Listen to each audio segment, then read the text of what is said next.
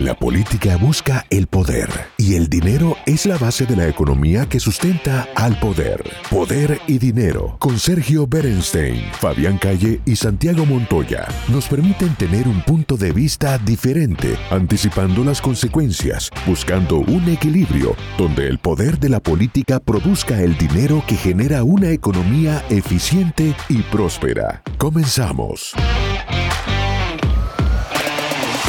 Seguimos aquí en Poder y Dinero. Estamos entrevistando a un especialista en real estate que nos está abriendo los ojos explicando la dinámica de un mercado tan importante. Miguel Ángel Barbagalo, gracias por estar con nosotros. Nos quedaron un montón de preguntas pendientes, no vamos a poder contestar todas, pero hay una en particular que me gustaría eh, hacerte y es la siguiente.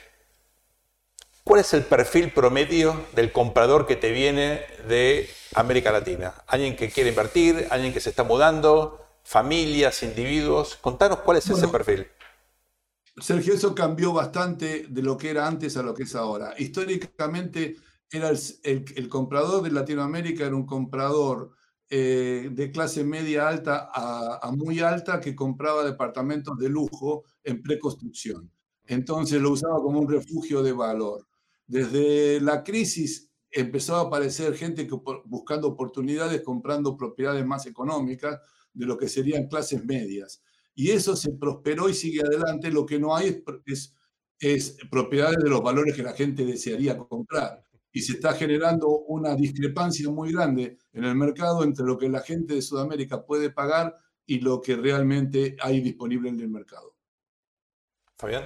Miguel Ángel, si vos tuvieras que decir de qué país de América Latina se está detectando el mayor flujo, sea especialmente de residencia más que de, turismo, de alquileres transitorios, ¿cuál ves el país que más se destaca en cantidad y en, e, eventualmente también en capacidad económica para sentarse en, este, en esta Florida cada vez más cara, digamos? ¿no? Bueno, nosotros eh, acá podemos hablar del, del Southeast y del Southeast hay una gran diferencia entre lo que es la zona de South Florida con el resto. En South Florida específicamente hay mucha inmigración sudamericana, empezando por la comunidad venezolana, que ha venido masivamente desde los últimos 10 años y que es un fenómeno que ha sido superior al resto porque ha venido gente de toda clase social.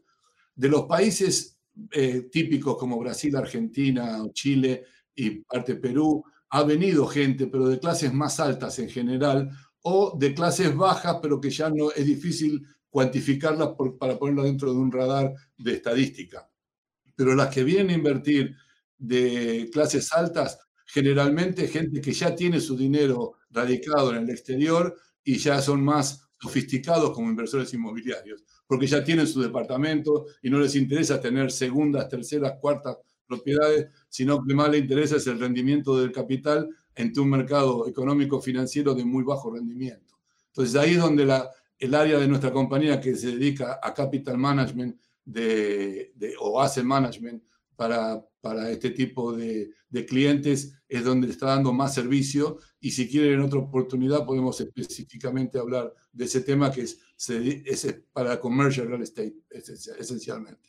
Eso más las ventajas tributarias, eso es otro capítulo que es muy importante tener en cuenta. Además, que, también lo, usamos mucho de la forma de estructura. El análisis sobre el poder y dinero concluye por hoy. Seguimos con los cálculos y proyecciones para ofrecerles nuevas herramientas que les ayuden a tomar mejores decisiones. Hasta el próximo programa.